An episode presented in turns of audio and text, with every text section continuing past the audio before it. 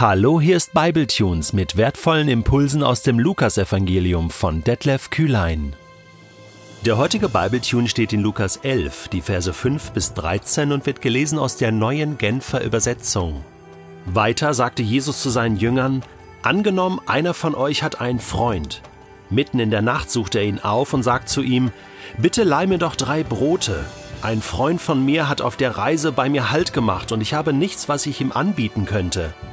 Und angenommen, der, den er um Brot bittet, ruft dann von drinnen, Lass mich in Ruhe, die Tür ist schon abgeschlossen und meine Kinder und ich sind längst im Bett, ich kann jetzt nicht aufstehen und dir etwas geben. Ich sage euch, er wird es schließlich doch tun.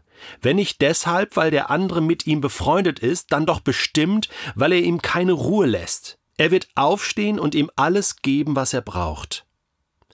Darum sage ich euch, bittet, und es wird euch gegeben. Sucht, und ihr werdet finden. Klopft an, und es wird euch geöffnet. Denn jeder, der bittet, empfängt. Und wer sucht, findet. Und wer anklopft, dem wird geöffnet. Ist unter euch ein Vater, der seinem Kind eine Schlange geben würde, wenn es ihn um einen Fisch bittet? Oder einen Skorpion, wenn es ihn um ein Ei bittet? Wenn also ihr, die ihr doch böse seid, das nötige Verständnis habt, um euren Kindern gute Dinge zu geben, wie viel mehr wird dann der Vater im Himmel denen den Heiligen Geist geben, die ihn darum bitten? Weißt du was? Mich wundert es, welchen Aufwand Jesus hier betreibt, um so ein, wie ich finde, einfaches Prinzip des Reiches Gottes zu erklären. Im Grunde will Jesus hier nur eins sagen. Gott ist gut. Und das Leben mit ihm ist relativ einfach. Wie anders kann man solche Sätze verstehen? Bittet und es wird euch gegeben, klopft an und es wird euch aufgetan. Das sind Grundwahrheiten über Gott. Warum muss Jesus hier das Ganze so ausführlich erklären? Ich meine, er erzählt eine Geschichte von, von Freunden, und der eine braucht Hilfe, der andere und ist in Not und und der andere hat aber auch keinen Bock zu helfen, aber irgendwann wird er, wenn nicht aus Freundschaft, einfach helfen, weil es ihn nervt, dass der nachts an die Tür klopft und nicht Ruhe gibt. Ziemlich aufwendige Geschichte. Und dann sagt Jesus, also und und und jetzt glaubt mir doch eins, wenn schon ihr Menschen euch manchmal widerwillig helft und doch Gutes tut, wenn ihr Väter, Mütter, die ihr nicht immer gut seid, euren Kindern Gutes tut, wie viel mehr, und das ist hier doch der Punkt, wie viel mehr wird dann euer Vater im Himmel euch Gutes tun? Jetzt frage ich mich, Jesus, aber das ist doch klar, das, das, das weiß ich doch. Ja, und nach einer kurzen Pause des Überlegens merke ich, ja, aber ich glaube das nicht immer und ich mache das auch nicht immer. Jesus lädt doch hier ein, ja, er befiehlt sogar, bittet, klopft an, sucht, bleibt dran an Gott. Und da merke ich, das, das geht mir immer wieder verloren im Alltag. Und wir sind ja gerade hier im Lukasevangelium so in diesem alltäglichen Gott suchen, im alltäglichen mit Gott unterwegs sein und, und selbstverständlich ihn bitten, ihn suchen, bei ihm anklopfen. Gott freut sich darüber, über jedes kleine Suchen und jedes kleine Klopfen. Und jede kleine Bitte.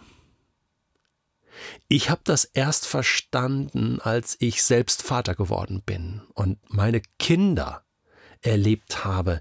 Weißt du, Kinder überlegen nicht, was sie bitten und, und die, die kommen einfach zu ihren Eltern und sagen, Papa, kann ich das haben? Kann ich Schokolade haben? Papa, ich brauche Geld. Papa, ich brauche dies, ich brauche das. Und, und, und natürlich möchte ich meinen Kindern Gutes tun und sie beschenken Und manchmal ist es auch einfach frech, was sie fragen. Aber hey, ich liebe doch meine Kinder und, und ich überlege mir auch, wenn ich jetzt nicht zehn Tafeln Schokolade geben kann, überlege ich mir eine gute Strategie, wie kann ich denn meinem Kind trotzdem etwas geben?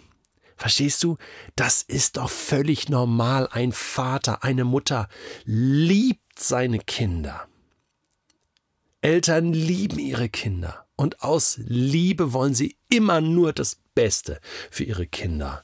Und Jesus sagt genau das. Ihr habt einen Vater im Himmel, der ist gut, der liebt euch. Warum strampelt ihr euch ab? Warum macht ihr es euch nicht einfach und hängt mit euren Bitten und mit dem, was ihr braucht, Gott in den Ohren und, und seid mit ihm im Gespräch und, und bittet auch mal ein bisschen unverschämt, aber kindlich. Ja, ich weiß auch, Gott wird nicht einfach wie ein Automat jede Bitte erfüllen, jeden Wunsch erfüllen. Das ist doch klar. Jakobus weist schon darauf hin im, in seinem Brief Kapitel 4, äh, wo er sagt, ihr habt nicht, weil ihr nicht bittet. Ja, und da bezieht er sich genau auf diese Aussage von Jesus. Bittet und es wird euch gegeben. Ihr habt nicht, weil ihr nicht bittet. Und dann geht er aber einen Schritt weiter und, und sagt, ja, es gibt schon ein Problem. Es, es, es gibt auch eine Art und Weise zu bitten, die nicht gut ist. Und er schreibt dann hier Kapitel 4, Vers 3, und selbst wenn ihr euch an Gott wendet, werden eure Bitten nicht erhört, weil ihr in verwerflicher Absicht bittet. Das Erbetene soll dazu beitragen, eure selbstsüchtigen Wünsche zu erfüllen. Bam. Ja, das geht natürlich nicht. Und ich glaube, das spürt Gott ja auch. Äh, hab, hab ich das schon mal gemacht in meinem Leben? Hab ich schon mal in verwerflicher Absicht gebeten? Hab ich schon mal äh, Gott etwas vorgetragen, wo ich wusste, das wird er mir eh nicht erfüllen? Habe ich das schon mal gemacht? Ja, definitiv. Äh, weil ich bin ein Mensch. Und manchmal rutscht mir das im Gebet auch raus und hinterher merke ich so, hm, das war eigentlich nicht gut. Das, das muss ich wieder zurücknehmen.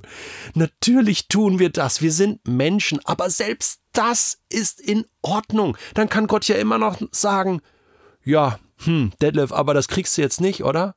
Diesen Wunsch kann ich dir nicht erfüllen. Das ist verwerflich. Ja, dieses Feedback brauche ich manchmal. Aber weißt du was? Das ist immer noch besser als gar nicht bitten. Jesus lädt uns ein.